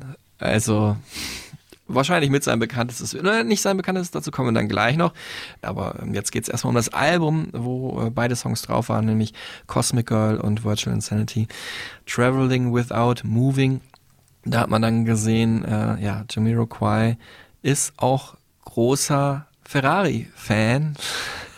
Der dann nämlich mal sein eigenes Bandlogo, also der Buffalo Man, äh, ja, ist da kombiniert mit dem ursprünglichen Ferrari-Logo. Ja, schwarz auf gelbem Grund. Schon Ja, da haben sich dann viele vielleicht auch irgendwie zurecht gefragt, wie passt das dann zusammen? Die Kritik gab es ja öfter. Äh, Ja, da wollen, genau, wollen wir jetzt drauf eingehen. Also einerseits jetzt allein vom Titel her Traveling Without Moving klingt für mich und auch damals schon, ist ein sehr schöner Albumtitel im Übrigen, Ja. so um spirituelles Wachsen, äh, auch wieder so transzendentale Obdachlosigkeit, wie, wo, wer sind wir, wo gehen wir hin, uns selber finden, ohne uns wegzubewegen. Aber dann geht's ganz profan um so Luxuskarossen, so, ne? Also um, dass man halt möglichst schnell von A nach B kommt im, im Style auf dem Cover. Okay, das ist ja noch eine Spielerei, ne? Aber das andere, was natürlich wirklich viele angemahnt haben über die Jahrzehnte, und ich glaube, diese Frage hat er in jedem Interview bekommen. Wir hören ihn auch gleich dazu und ich habe das auch wirklich in den drei Interviews, die ich rausgesucht hatte, übrigens auch von Connection of Pop. Vielen Dank nochmal dafür, dass die uns zur Verfügung gestellt wurden, weil wir haben ihn ja nie getroffen, Laura und ich. Äh, da wurde auch jedes Mal danach gefragt und äh, ich kann auch schon verstehen, wenn das nervt. Ich habe jetzt die Antwort äh, genommen, wo am wenigsten genervt ist, aber auch bei der genervten Antwort war es immer noch sehr höflich.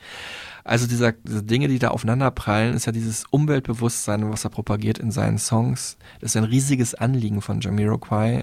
In Einklang mit der Natur leben gibt's ja auch in Songs selber, ne? Also Corner of the Earth oder Planet Home.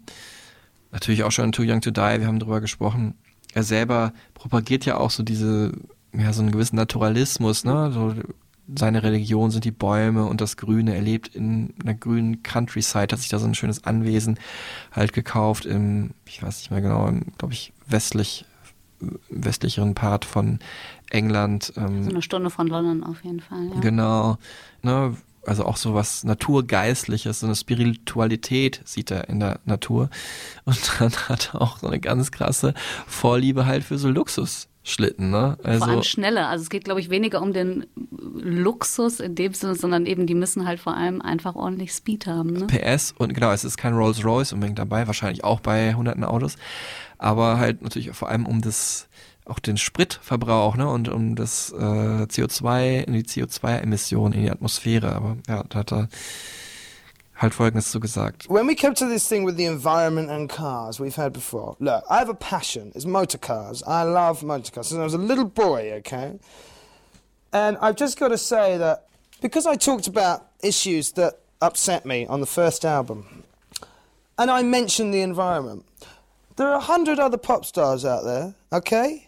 They are as aware of the environment and social issues that we have going on in the world as I am. But they didn't mention it. So nobody asks them any questions about it. But just because I mention it and have an opinion, and I do support people like Greenpeace, and I do support people who are trying to make the world a cleaner, better place, it means that I have to come under fire for it all the time. You know, okay, so I drive a car. Now let's get something straight. You know, I also live here in this beautiful place with more trees than most people will ever see in their life, right, who live in a city. We grow organic vegetables, okay? We have a spring with fresh water at the top of here. We have trout. Um, we don't spray pesticides on the land. Nothing gets sprayed on the land at all. We make all our own compost and eco piles, okay?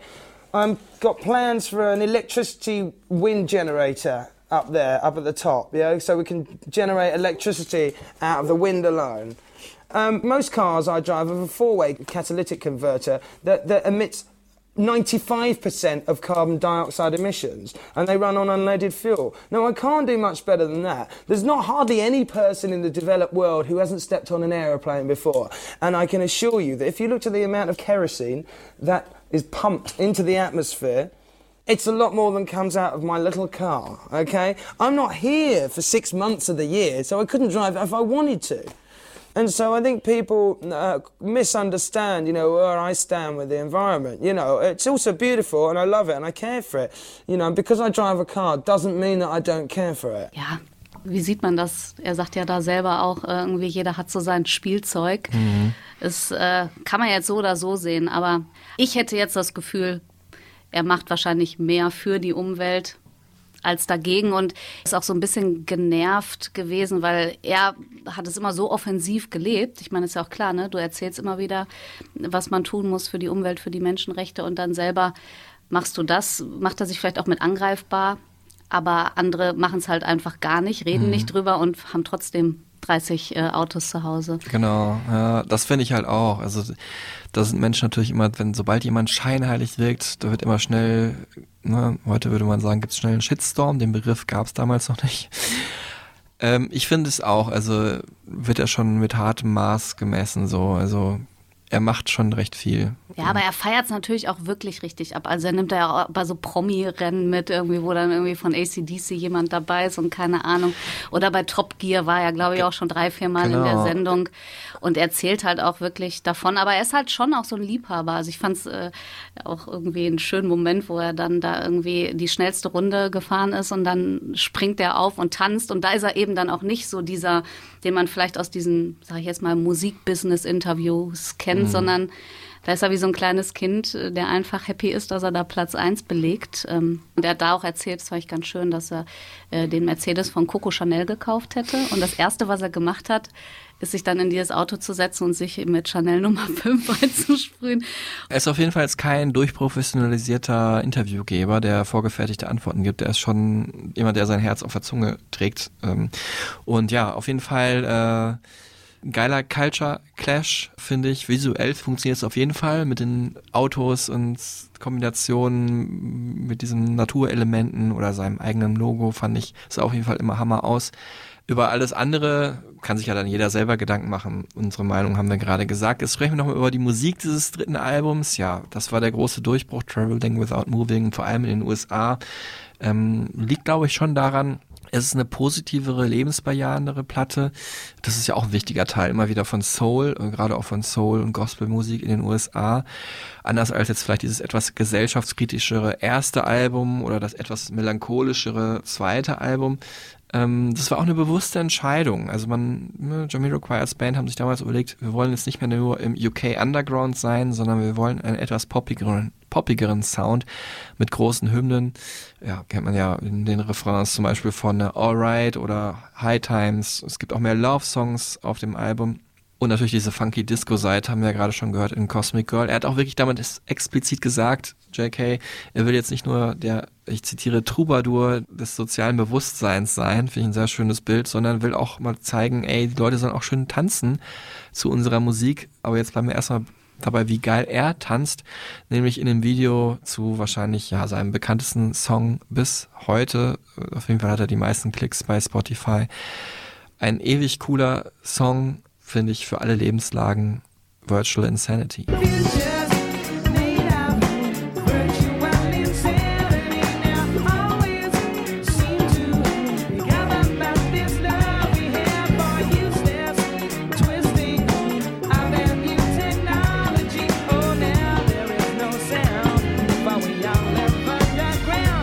Stevie Wonder Piano hört man hier auf jeden Fall durch, muss ich sagen. Für den Song gab es damals einen Grammy äh, 97, also auch ne, offiziell sein erfolgreichster Song. Und ist, glaube ich, auch was, was auch textlich viele Leute abholt. Es geht um den alltäglichen Wahnsinn, über Zukunftsangst vor vor allem den neuen Technologien, also ein bisschen Pre-Millennial Tension war das damals. Ja, heute ist das ja sogar noch alltäglicher, ne? weil viele Teile unseres Lebens ja virtuell äh, passieren. Der virtuelle Wahnsinn, wenn man online ist, in Social Media Plattformen. Der Song hat da auch wiederum einiges vorweggenommen. Und hier erzählt er uns nochmal, wie die Idee zu dem Song in ihm entstanden ist. what I was thinking when I was writing it. I was up in a hotel room in Japan, and it was winter, and uh, big city, Sapporo, big city, looking out of my quite sterile um, hotel room through the glass, which I couldn't open because of the earthquake thing, and uh, and I thought, where are all these people? Where is everybody? It's ten o'clock in the morning, and there's not a soul on the street. So I went down with Wallace, play the didgeridoo, and we walked about, you know, for 15 minutes, saying, "Where is everybody?" And suddenly we saw this old lady shuffling along, and we asked her, and she said, "Oh, everybody's underneath the ground." And I was like, "What?" You know, in a in an earthquake zone, the worst earthquake zone in the world, and everybody's underground. And we went down underground, and it was just crowds and crowds of people just staring in shop windows. I mean, like a like an enormous underground rabbit warren, you know, a shopping mall. Very, very Blade Runner. And um, I think that's the kind of world that we might be creating if we're not too careful. We might have to start building everything underground or in blocks, or we'll, we won't end up with much richness in life. We'll have used it all up. So you know, and it was, and the advent of the advent of um, of uh, genetic engineering and genetic modification on a human level. That's dangerous, and sooner or later, it may be fifty or hundred years' time. It may be a a very ordinary thing to have your clone slave. Um, so we should think about it. Es waren halt wirklich wahnsinnige Sachen. Also diese Zeile hier, Now every mother can choose the color of her child, das hat mich echt auch nachhaltig irgendwie, also es ist mir immer so im Ohr geblieben von diesen ganzen genmanipulativen Dingen. Und ich meine, so weit sind wir ja von vielen Sachen auch wirklich nicht mehr weg. Also auch da muss man sagen, es ist zwar ein Song, auf den jeder tanzt. Und äh, ich kann auch immer nur ihn tanzen sehen, wenn ich das Video gucke. Aber wenn man auf den Text dahinter guckt, ist schon krass. Ja, aber bleiben wir doch mal beim Video. Das ist ja wirklich auch ganz abgefahren. Das war damals auch wieder so ein Mindblower wie vielleicht Too Young to Die. Da war es halt noch in Kombi mit Wer ist dieser Mensch? Und äh, sieht natürlich auch cool aus, aber da war er komplett neu. Aber jetzt hier Ja. finde ich irgendwie, man kannte ihn natürlich schon, aber dieses Video war auch was völlig Neuartiges. Ja, und es ist ja auch diesmal wesentlich abstrakter. Also es wird ja gar nicht gearbeitet mit eigentlich dem Inhalt an sich, also mit dem Text, mit den Lyrics. Und ähm, Ja, vielleicht so ein bisschen, weil es ja unsere virtuelle Welt Genau. so, was wir jetzt erwarten, erst in einem weißen Raum, führt das ja so ein bisschen ad absurdum, Ja. wie er sich darin bewegt. Ne? Aber schon halt auf eine sehr abstrakte Art Ja, und. Weise. Also Mhm. nicht vorher waren ja viele Fotos, immer dieses hier Gefahr und ich zeige euch irgendwie, wie es ausschaut. Ähm, das war halt eben, und ich fand das äh, sehr interessant, äh, alleine auch eine Trainingsjacke, das war ja dann oft so, da gab es ja auch nicht mehr diese ganz traditionelle Kleidung, sondern da hatte er ja oft dann so Trainingsjacke, Sneakers äh, und diese Riesenhüte. Und ähm, er bewegt sich halt einfach auf diese super smooth Art und Weise und ich glaube, jeder wollte einfach nach diesem Video auch so tanzen können. Und ich fand es halt cool, irgendwie Jonathan Glazer war der Regisseur. Er hat ihm so ein bisschen gesagt, was er haben wollte. Und äh, es war halt schwer umzusetzen, weil er dachte erst an so movable floors, so ein bisschen wie an so Flughäfen. Ähm, und im Endeffekt haben sie es aber anders gemacht. Sie haben den Raum bewegt, ja, die Möbel da drin. Und äh, er hat auch in einem, es gibt so ein Making-of-Video äh, gesagt, er hat es überhaupt nicht verstanden. Hat irgendwann gesagt, du musst mich jetzt hinter die Kamera lassen, damit ich überhaupt weiß, wie das irgendwie aussieht. Und dann hat es Klick gemacht. Und ja, das ist irgendwie Wahnsinn, wenn man das sieht. Also er hat dann echt gesagt, die haben die Wände bewegt und er musste über die Sofa springen, damit ihn da nichts äh, umgehauen hat. Und dass er da noch geschafft hat, sich so zu bewegen. und cool und lässig dabei in die Kamera Ja. zu gucken und zu singen. auch ja, noch. ich fand es auch schon richtig gut gemacht und das lief ja auch wirklich hoch und runter und hat ja auch einiges abgeräumt. Also nicht nur der Song, sondern irgendwie MTV Video of the Year damals. Also da hat es ja auch Preise gehagelt, zu Recht. Ab da Jamiroquai wieder in aller Munde und vor allem in aller Ohren. Ich will nicht sagen, dass es vorher nicht war. Ich habe die Band immer geschätzt und gehört, aber da war auf jeden Fall diese Breitenwirkung einfach da und dann ja auch mit dem nächsten oder nächsten beiden Alben, muss man sagen, über die wir jetzt jeweils einzeln hier oder für die wir jetzt hier jeweils einzeln ein Plädoyer halten, haben die das bestätigt. Ähm, Synchronized nämlich, Lieblingsplatte von Laura Pöss und ich habe mich dann entschieden für A Funk Odyssey. Ist auf jeden Fall auch eine meiner Lieblingsplatten von Jamiroquai. Okay, Laura fängt an. Ja, ob es mein Lieblingsalbum ist, das finde ich ja immer ganz gemein, Marc. Das ist hier, das ist hier für die Sendung jetzt so rausgestellt. Äh, klar, wir haben auch über die anderen, also ist es schwer zu sagen. Auf jeden Fall unter den ersten fünf müsste ich mich hart entscheiden, welches es ist. Ja. Ja, aber es ist einfach ein Album, was ich sehr viel gehört habe, immer noch sehr liebe, weil es so abwechslungsreich ist. Und es ist auch das erste, was er da wirklich in seinem eigenen Tonstudio auf seinem Anwesen aufgenommen hat. Und ich finde den Titel deswegen auch so passend, so synchronized. Er sagt irgendwie, man muss mit sich selber synchronized sein und mit der ganzen Umgebung. Und für mich passte das alles irgendwie gut zusammen. Und natürlich äh, der Übersong auf dem Album ist auf jeden Fall Can't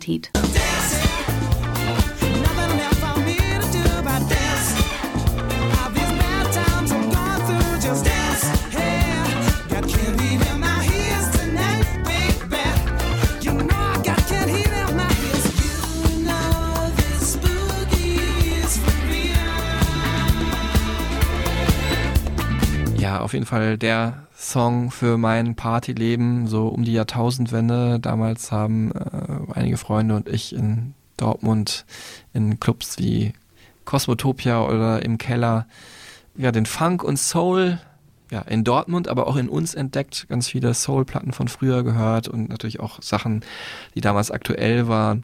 Dazu gehört auf jeden Fall auch dieser Song hier, Can't Heat. Ähm, dazu werde ich wahrscheinlich bis in alle Ewigkeit dancen, wenn die ersten Akkorde erklingen bei irgendeiner Party.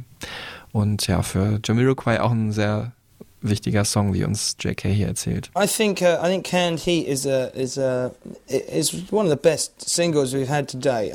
Yeah, I think it's disco influenced, um, but um, you know, I think it's uh, it's a progression from the disco style tracks we did on on Traveling Without Moving, like All Right, Cosmic Girl. You know, um, it's the kind of music we like playing. I can sing to it. It sounds good. The band can play it. We like it. I love the expression canned heat, and in fact, I saw, I saw it first on the side of a, a, a helicopter. There's a famous image from the Vietnam War of a, a Huey Cobra, the little thin, tiny gunship helicopters, and uh, and one of them had painted up the side "canned heat," you know. Which was, um, I think that I don't know, maybe the band, the real band Canned Heat, got their name from that. But it's a really good phrase, and it very much describes how how I felt when I was writing that track, kind of angry and kind of get my moods out through dancing. I express myself and my anger through boogie and dance. The more I hurt myself, and the more I, the more I enjoy it. I don't know why. Also er hat gesagt, er will auch Sachen machen, wozu die Leute einfach tanzen können. Und das heißt ja nicht, dass man nicht in sich trotzdem Ärger hat oder schlechte Tage und äh, aber eben trotzdem tanzen kann. Das fand ich halt super cool.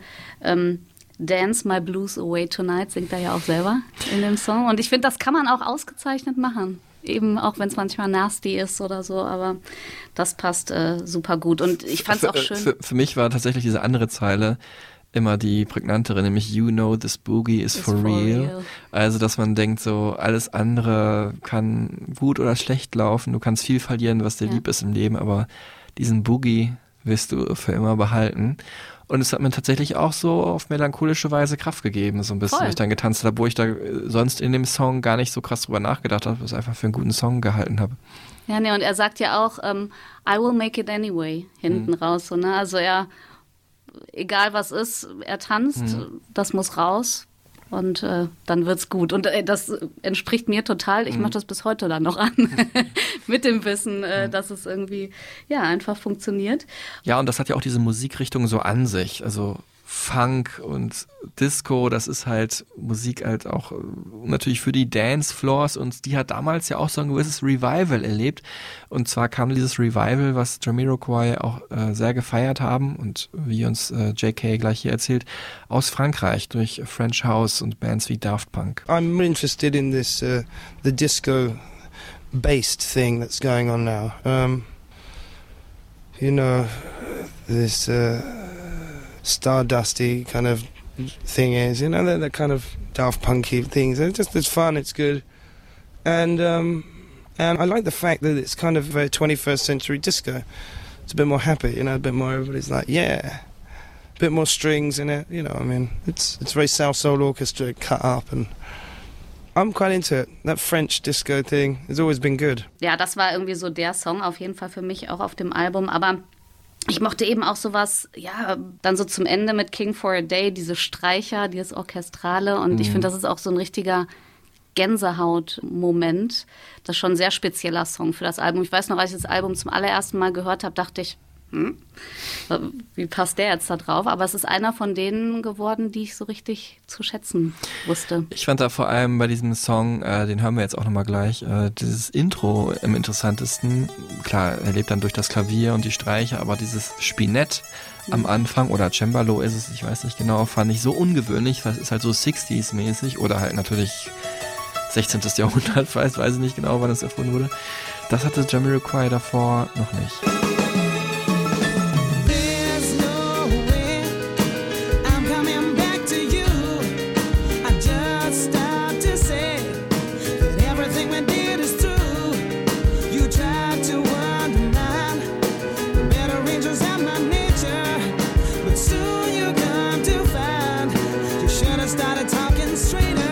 Kennst ja diese Momente vielleicht, wenn du mal drüber gelesen hast, von was ein Song handelt. Und dann findest du ihn gar nicht mehr so cool, weil das dann deinen eigenen Eindruck vor dem Song zerstört hat. Voll. Möchtest du jetzt wissen bei dem Lied? Oder Ich weiß es schon. Ja, es ist eigentlich, es ist ein bisschen schade, weil es ist eigentlich ein Abgesang, ein Hate-Song auf Stuart Zander, der die Band verlassen hat. Im Streit halt auch. Ja, so, du bist nur König für einen Tag. Schau doch mal, ob du alleine klarkommst, Mhm. ohne Band. Also sagt er auch wirklich dann teilweise in Interviews dann mal schauen, wie weit es da bringt. Ja, sehr fiese Antworten in Interviews, Ja. äh, was das angeht. Aber ja, es ist ja auch der letzte Song äh, auf dem ganzen Album, also wirklich nochmal so ein richtig schönes Ciao. Mhm. Und ja, ich meine, es gab halt aber auch echt Probleme, weil war ja dann sogar so, dass sie äh, Teile äh, dann gar nicht nutzen konnten und das wirklich alles nochmal äh, neu machen mussten, weil er dann raus war. Genau, äh, Parts, die von Stuart Zander eingespielt wurden, also ist ja der Bassist der Band gewesen, äh, mussten dann nochmal neu eingespielt werden vom neuen Bassisten, damit es da keine rechtlichen Probleme gibt. Jetzt kommen wir weiter zu meinem Favoritenalbum, Funk Odyssey aus dem Jahr 2001. Ja, Little L haben wir ganz am Anfang schon gehört, das war die Lead-Single, the Little Lead-Single vom Album, äh, knüpft da an, wo Canned Heat praktisch aufgehört hat. JK sagt, geschrieben in 25 Minuten und nicht nachgebessert. Die Lyrics sind ja relativ einfach, aber er meinte dann auch, die, äh, das hätte den ganzen Zauber genommen, wenn er das jetzt irgendwie nochmal verändert hätte. Das Album ist für mich ja auf jeden Fall so das Technoideste, ohne jetzt Techno als Musikrichtung zu meinen, aber das ja auf jeden Fall sehr futuristisch klingende Album der Band. Also wenn man vielleicht bei Emergency on Planet Earth noch so an Pferde in Grand Canyon gedacht hat und dann vielleicht an Snowboards, waren wir schon bei äh, Return of the Space Cowboy oder dann Ferrari, Traveling Without Moving, also so eine richtig technisch perfekte Maschine, dann ist das hier das Laser-Album. Well, you know, we've just tried to do an album which is a little bit different from what we've done before and just embrace uh, technology a little bit more into it, you know, with with computers. And um, I mean, we would change the sounds in the computer, then we would put them through very old amps and very old reverb units, and then through the analog desk, and then uh, do vocals on very beautiful warm valve mics, but then put loads of effect, harsh, new, hard effects on that vocal, and so you get this mixture of hard and cold, you know, because digital sound can be very clean and cold, whereas you know the analog is, is has more warmth, and um, so we've mixed and matched everything, a little bit of everything. It's just it's been a lot of fun, a lot of fun to do. Ja, er hat es ja eigentlich schon ganz gut erklärt. Soundmäßig ist es für mich ja so Science Fiction Spirituality, würde ich sagen. Wir hören jetzt mal den Song, der mich damals am meisten umgehauen hat, 2001. Auch perfekt passend für das Jahr natürlich, in dem der erschienen ist, 2001. Dann natürlich spielt es auch ein bisschen an auf Odyssee im Weltraum von Stanley Kubrick, großartiger Film von ein paar Jahrzehnten früher, der so Zukunftsvisionen porträtiert hat. Ähm, das war natürlich auch damals in diesem Jahr 2001 allgegenwärtig, dieser Film und wie die Gegenwart dann eigentlich aussah im Vergleich zu diesem, zu dieser Zukunftsvision. Und äh, all das transportiert natürlich der Albumtitel auch schon, A Funk Odyssey, aber auch dieser Song hier für mich.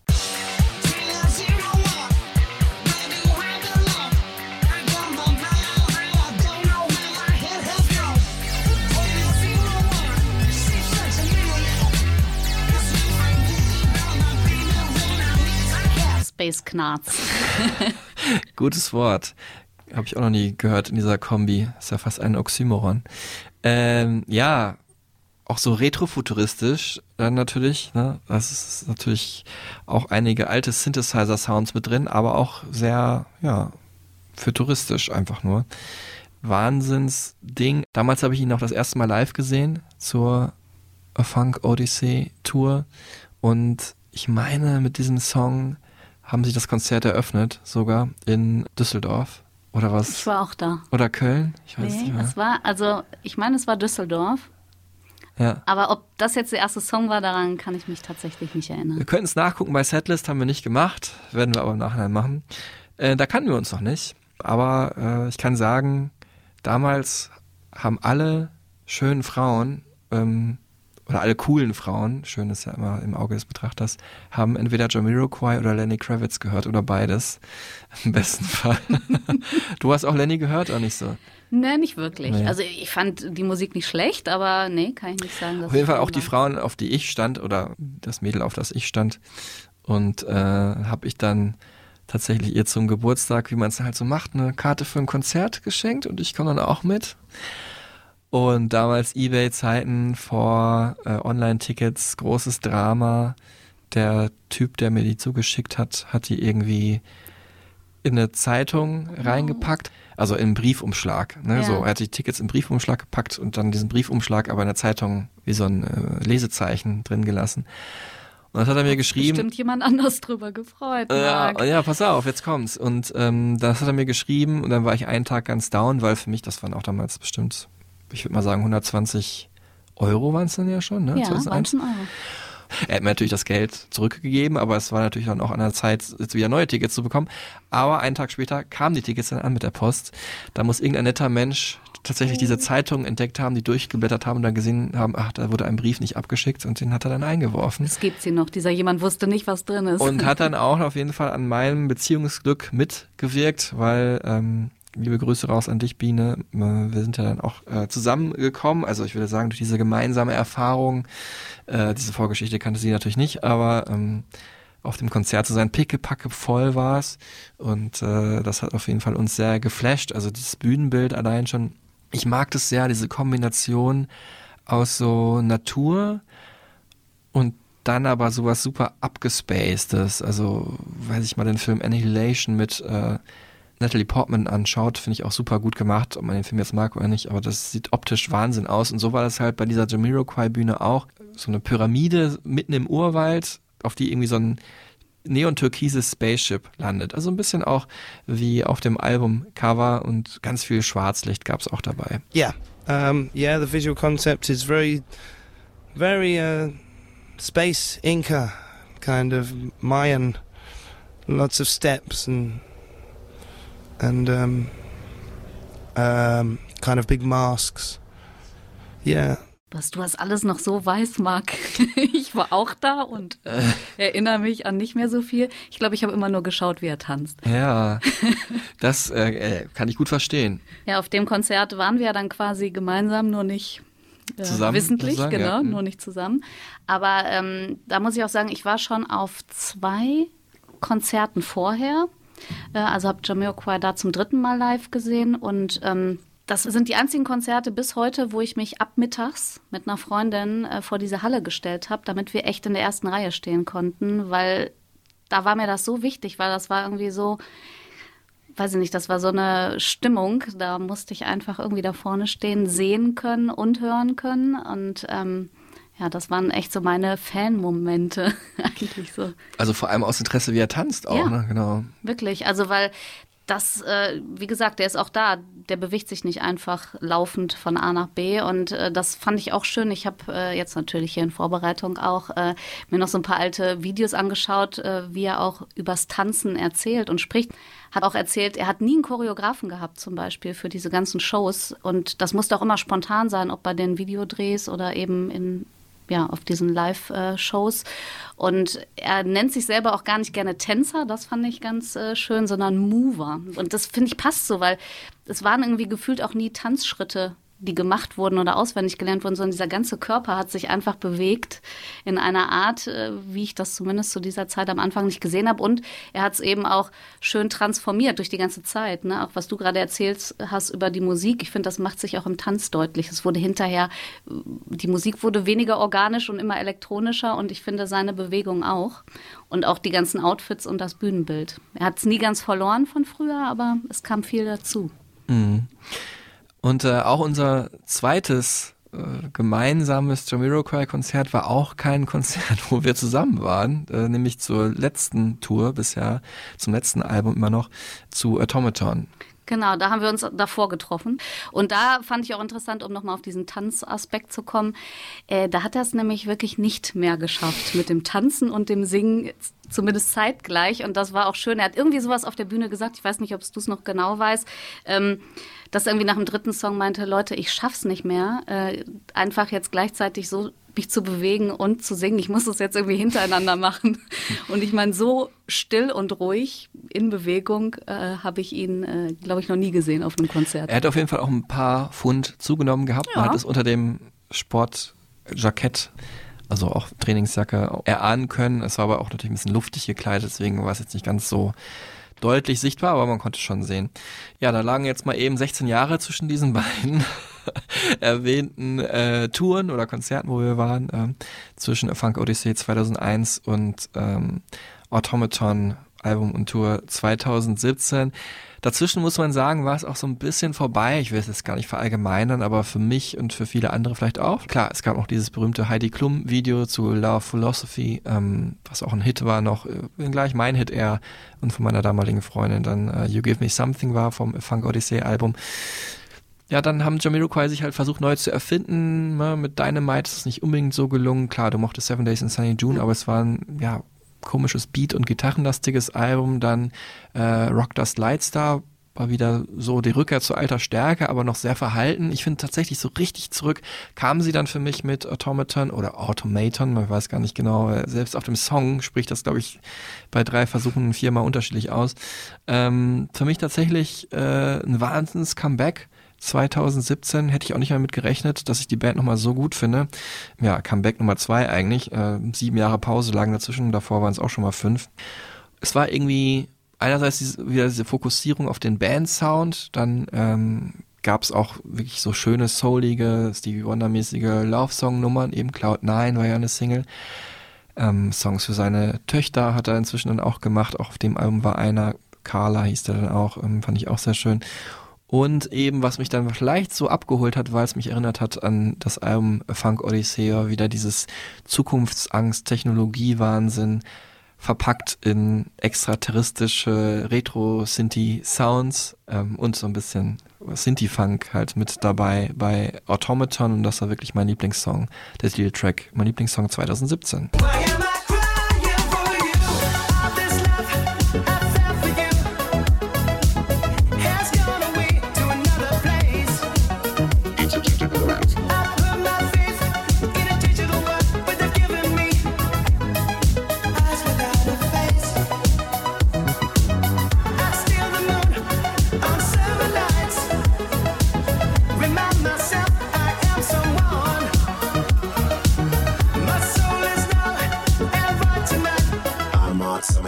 Ich fand es auf jeden Fall auch äh, ein gutes Album und eine gute Tour dazu. Wie Mhm. gesagt, Konzert haben wir uns ja angeschaut. Und schön fand ich halt auch, äh, das Publikum war auch super gemischt. Äh, damals, man hat halt gesehen, da sind die Leute, die es früher schon gehört haben, aber auch echt viele jüngere Leute. Und auch wenn man sich so in der jetzigen Musikszene umschaut, ähm, gerade auch UK, in einem Interview mit Dua Lipa äh, letztens noch irgendwie gehört, sie nennt ihn auch als eine ihrer Inspirationsquellen. Klar, weil ihre Eltern das auch gehört haben, aber Mhm. das kommt halt häufiger. Also man hört einfach diesen Namen immer mal wieder und deswegen ist es doch schön, falls er jetzt noch mal wieder aufploppt. Mhm. Und vielleicht auch mal was Neues rausbringt, wäre ja schön. Ich meine, die Musik klingt eh zeitlos. Jamiroquai ist so wie so ein eigenes Genre, ne? Also ein eigenes Genre-Gemisch, würde ich sagen. Ähm, wird auch 2025 wahrscheinlich ähnlich klingen wie 2001. Aber wir würden uns sehr freuen, wenn was Neues kommen würde. Er hat, glaube ich, äh, Ja, genau. Irgendwie in einem Interview 2021 hat er auf jeden Fall gesagt, man arbeite an einem neuen Album. Jetzt haben wir 23. Okay, mal Zeit. schauen, wie lange das dauert. Auf jeden Fall kann ich euch sagen, es wird nicht ganz so lange dauern bis zur nächsten Folge Stereotypen. Äh, schon in wenigen Wochen äh, wird es hier gehen um die Queens of the Stone Age. Dann geht es praktisch auditiv in den äh, Joshua Tree Nationalpark in Kalifornien, mitten in die Wüste. Jochen Schliemann, mein Kollege, wird mich dann hier begleiten auf einem Trip in die Diskografie von Queens of the Stone Age und deren Protagonisten Josh Om. Bis dahin vielen Dank fürs Zuhören. Ähm, apropos Zuhören, klickt gerne rein in die Stereotypen Supertunes mit allen coolen Songs von Jamiroquai. Ähm, vielen Dank aber vor allem Laura Pöss dafür, dass du hier warst. Es war sehr schön mit dir. Und wir zwei gehen jetzt tanzen. Geht nicht anders. you know this boogie is for real, Mark. Alles klar. Ja, super Stichwort. Auch für mich, diesen Song hier nochmal anzuspielen. Ich hoffe, ihr hattet Spaß zu Hause. Ähm, bis zum nächsten Mal. Macht's gut und vor allem bleibt gesund. Tschüss zusammen. Ciao.